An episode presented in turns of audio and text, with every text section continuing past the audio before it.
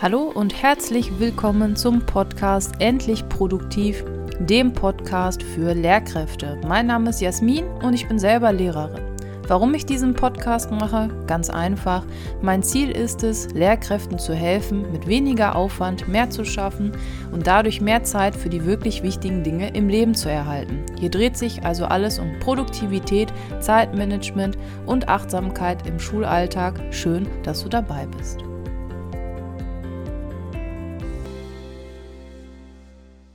Hallo und herzlich willkommen zu einer neuen Podcast-Folge. Heute geht es um das Perma-Modell. Und sind wir ganz ehrlich, es gibt immer Klassen, die sind unruhig und irgendwie, egal welche Methoden man nutzt, manchmal, ja, manchmal übersehen wir das große Ganze. Also manchmal fokussieren wir uns so auf die Unterrichtsstörungen, dass wir gar nicht merken, dass vielleicht andere Dinge effizienter oder hilfreicher wären. Und in dieser Podcast-Folge möchte ich deswegen über positive Gefühle im Klassenzimmer sprechen, also wie wir das Wohlbefinden unserer Schülerinnen und Schüler stärken können und dadurch dann auch längerfristig Unterrichtsstörungen vermeiden können. Und wie das geht, beziehungsweise wie man das machen kann, wie man das umsetzen kann, das erfährst du in der heutigen Podcast-Folge. Die Podcast-Folge ist im Grunde dreigeteilt. Ich erkläre dir erstmal, was das Akronym PERMA steht, also die einzelnen Buchstaben, was das bedeutet, was sich dahinter verbirgt und was du als Lehrkraft direkt tun kannst, um es umzusetzen. Und wir legen direkt los.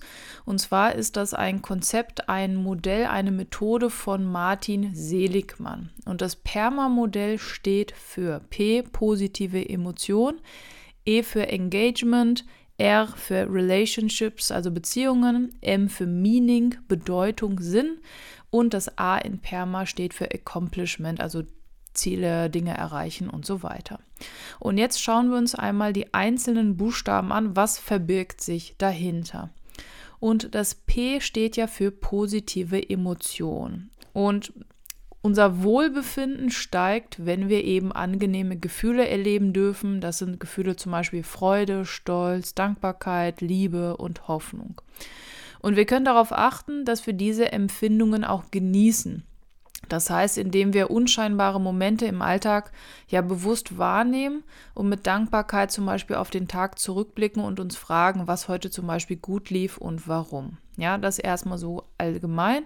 Wie wir das umsetzen können, das erkläre ich dir gleich zu allen anderen ja, Akronymbuchstaben oder zu allen ja, Buchstabenelementen erzähle ich dir gleich. Dann kommt also das E, Engagement. Und wir blühen auf, wenn wir mit unseren Stärken in Kontakt kommen, wenn wir sehen, dass wir etwas können. Und deswegen ist es wichtig, im Alltag Platz zu schaffen, um auf der einen Seite das zu tun, auch was uns interessiert, was wir gut können und dabei die Zeit zu vergessen. Manchmal kommt man dann in so eine Art Flow-Zustand. Ja, also es geht um in dem Bereich Engagement darum, dass wir mit unseren Stärken in Kontakt kommen und dann dadurch aufblühen. Relationships, Beziehungen Klar, für ein glückliches, gesundes Leben sind wir angewiesen auf gute Beziehungen, in denen wir uns gesehen fühlen, wertgeschätzt fühlen, angenommen fühlen. Und das kann man zum Beispiel, zum Beispiel Geborgenheit kann man erfahren, wenn wir in einer Gemeinschaft eingebettet sind, ja, wenn wir Halt und Sicherheit spüren. Wir können damit aber auch ja, wir können selber aktiv etwas dazu beitragen. Zum Beispiel, indem wir Zeit mit Familie verbringen, mit Freunden, anderen unsere Zuneigung zeigen, uns gegenseitig unterstützen und so weiter. Und in einer Klasse wird das dann da, ja, dahin führen, dass wir aktiv auf ein gutes Klassenklima achten und ähm, ja, wie ein Team agieren. Dann sind wir bei M für Meaning, Bedeutung oder Sinn. Jeder Mensch sucht nach dem Sinn in seinem Leben.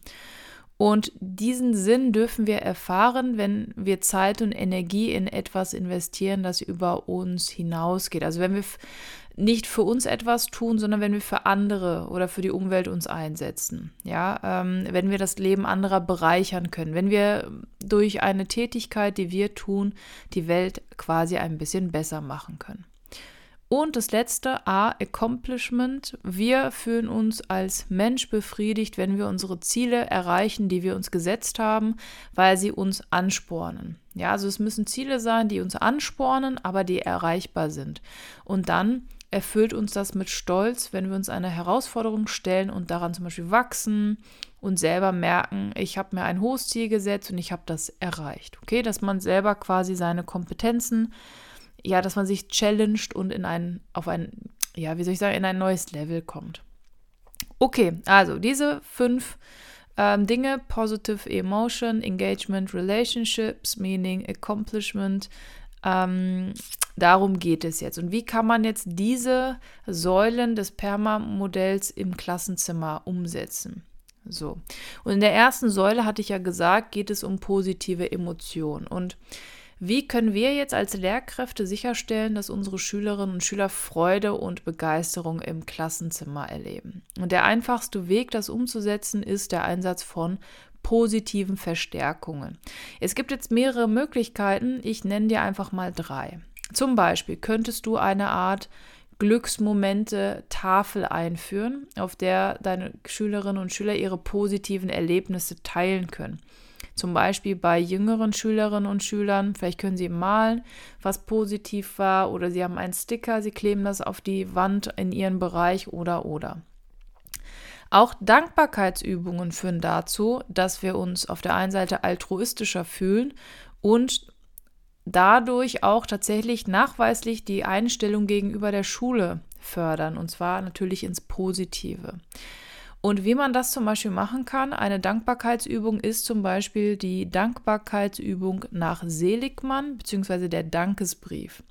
Und du könntest das wie folgt einleiten. Sprich zu deiner Klasse und sag ihnen, dass sie an eine Person denken sollen, die ihr Leben positiv beeinflusst hat, besonders freundlich zu ihnen war und zu der sie aber noch nie wirklich Danke gesagt haben. Aus welchen Gründen auch immer. Dann gibst du deinen Schülerinnen und Schülern ein bisschen Zeit, sie sollen darüber nachdenken und dann sollen sie eine Art Dankesbrief schreiben, indem sie schreiben, wie die Person ihr Leben positiv beeinflusst hat, wofür sie genau dankbar sind. Und auch hier, hier ist ganz wichtig, dass man ja vor Augen führt, hier gibt es kein richtig oder falsch. Jeder Mensch bedankt sich anders, jeder Mensch ist individuell und dadurch auch die Art und Weise, wie ich so einen Brief schreibe, auch individuell. Ähm, das heißt, da echt auch keine Hilfestellungen geben oder irgendwie sagen, so und so muss der Brief aussehen, sondern einfach machen lassen. Und wenn jemand ähm, sich meldet oder man merkt, okay, ein Schüler oder eine Schülerin kommt so gar nicht klar, so Writers Block mäßig, also es ist einfach leer und die Person kommt nicht dazu anzufangen, Erst dann kann man eine Hilfestellung geben und zum Beispiel sagen, lieber, lieber, also liebe X oder lieber X, ich möchte mich bei dir bedanken, weil. So, und dann gucken, in der Regel hilft das. Und dann ist der dritte Schritt, dass man diesen Brief persönlich an die Person überbringt. Auch das ist wichtig. Und wenn man sich, wenn man sich traut, dass man es auch der Person vorliest. Und dieser, dieser Brief führt dazu, dass wir uns A altruistischer fühlen und eine positive Einstellung in der Schule auch gefördert wird. Das müssen jetzt auch keine Mitarbeiter, Lehrkräfte, Personal von der Schule sein.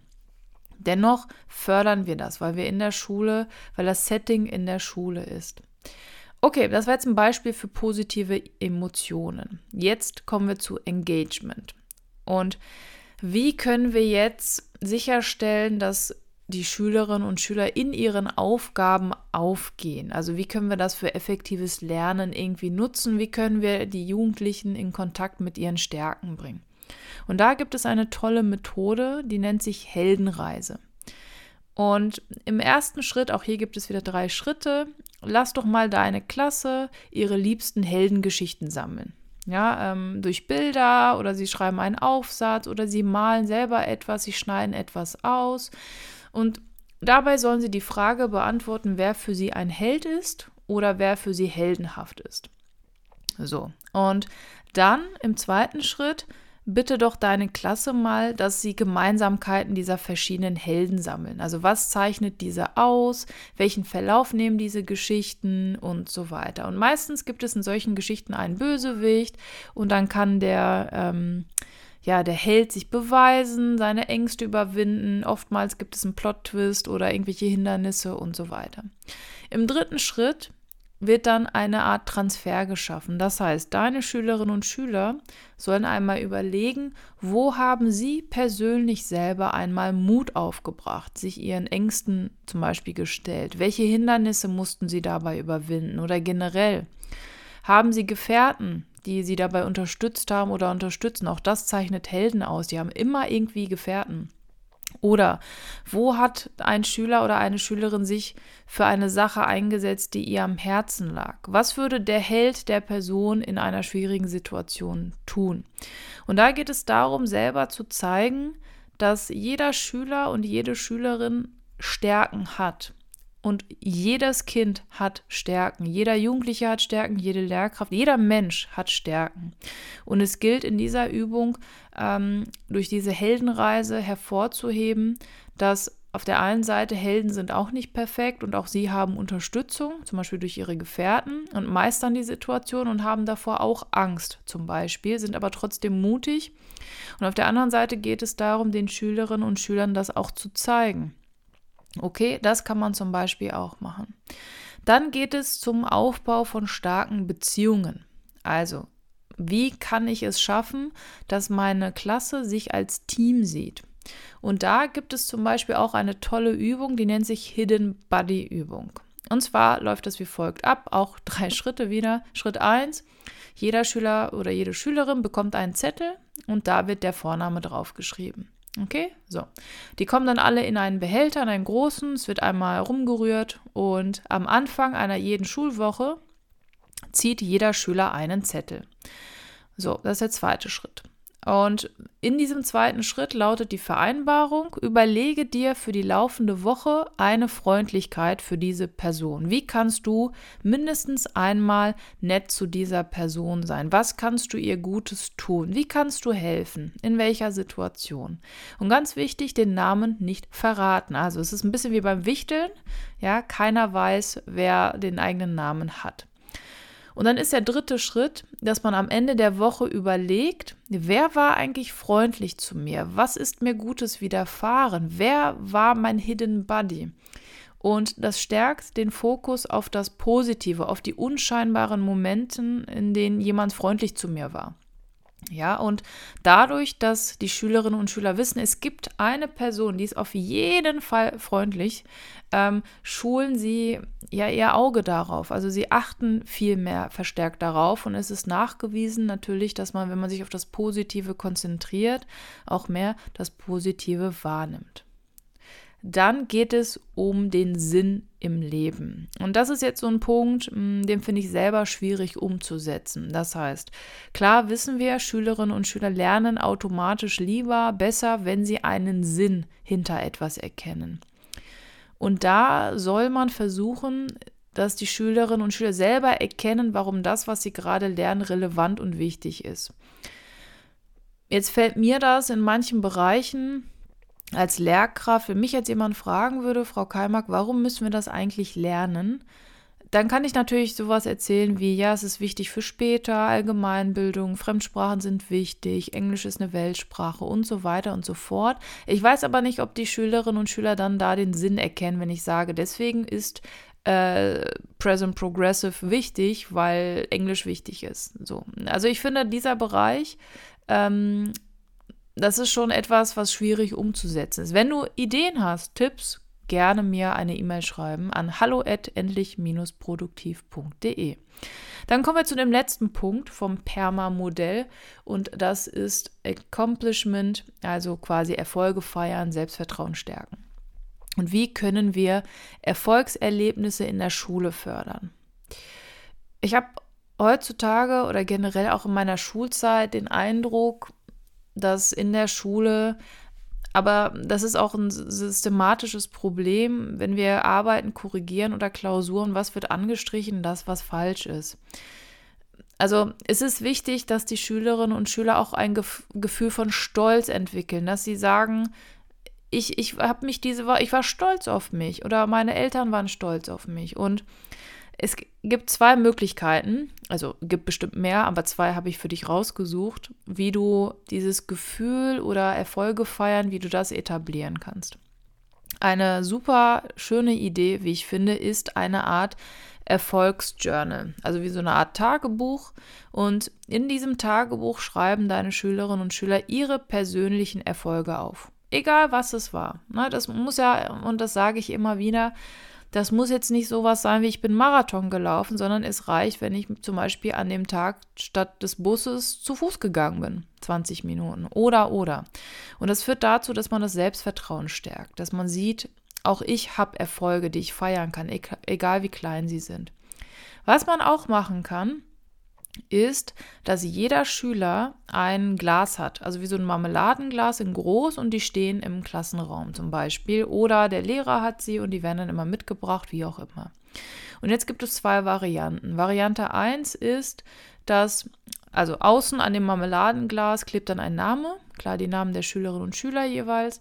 Und jetzt gibt es zwei Möglichkeiten. Möglichkeit 1 über die Woche verteilt dürfen andere dort Dinge über mich reintun. Also zum Beispiel irgendwas Positives, wenn jemand nett war, dann schreibe ich das darauf. Du hast mich beim Lesen unterstützt oder du hast mir meine Hausaufgaben gesagt oder was weiß ich, dann kommt das in das Glas rein. Das heißt, andere schreiben Dinge für dich auf und packen das dann da rein. Andere Möglichkeit ist es umzudrehen und dass jeder Schüler, jede Schülerin am Ende einer Unterrichtsstunde oder am Ende des Tages vielleicht die Möglichkeit erhält, mal zu überlegen, okay, was habe ich heute erreicht? Gibt es etwas, für das ich heute stolz bin? Und dann packen Sie das in Ihr eigenes Glas.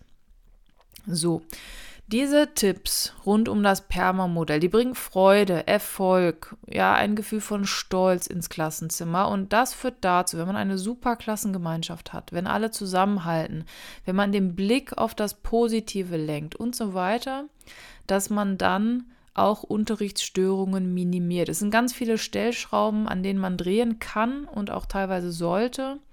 Und deswegen fand ich dieses Modell so schön, weil es mir auch selber gar nicht bewusst war bis vor kurzem, dass es dieses Modell überhaupt gibt. Und ich möchte das gerne auch etablieren in meinem Unterricht. So, jetzt ist natürlich die Sache, viele verschiedene Lehrkräfte unterrichten eine Klasse, eine Jahrgangsstufe. Das heißt, entweder man holt alle ins Boot, was wahrscheinlich am einfachsten ist, oder ähm, die Schülerinnen und Schüler machen das nur in deinem Unterricht, also in meinem. Sag mir gerne, was du von dieser Methode hältst, inwiefern du das realistisch findest. Ich arbeite ja an einer Gesamtschule und da sind sehr viele unterschiedliche Schülerinnen und Schüler, die ganz viele unterschiedliche Kompetenzen mitbringen. Und mich würde interessieren, kann das jemand an eine Grundschule umsetzen? Garantiert, aber wie? Äh, wie ist es an einem Gymnasium? Wo setzt man da den Schwerpunkt? Ich möchte das auf jeden Fall mal testen und berichte dann mal, wie es gelaufen ist.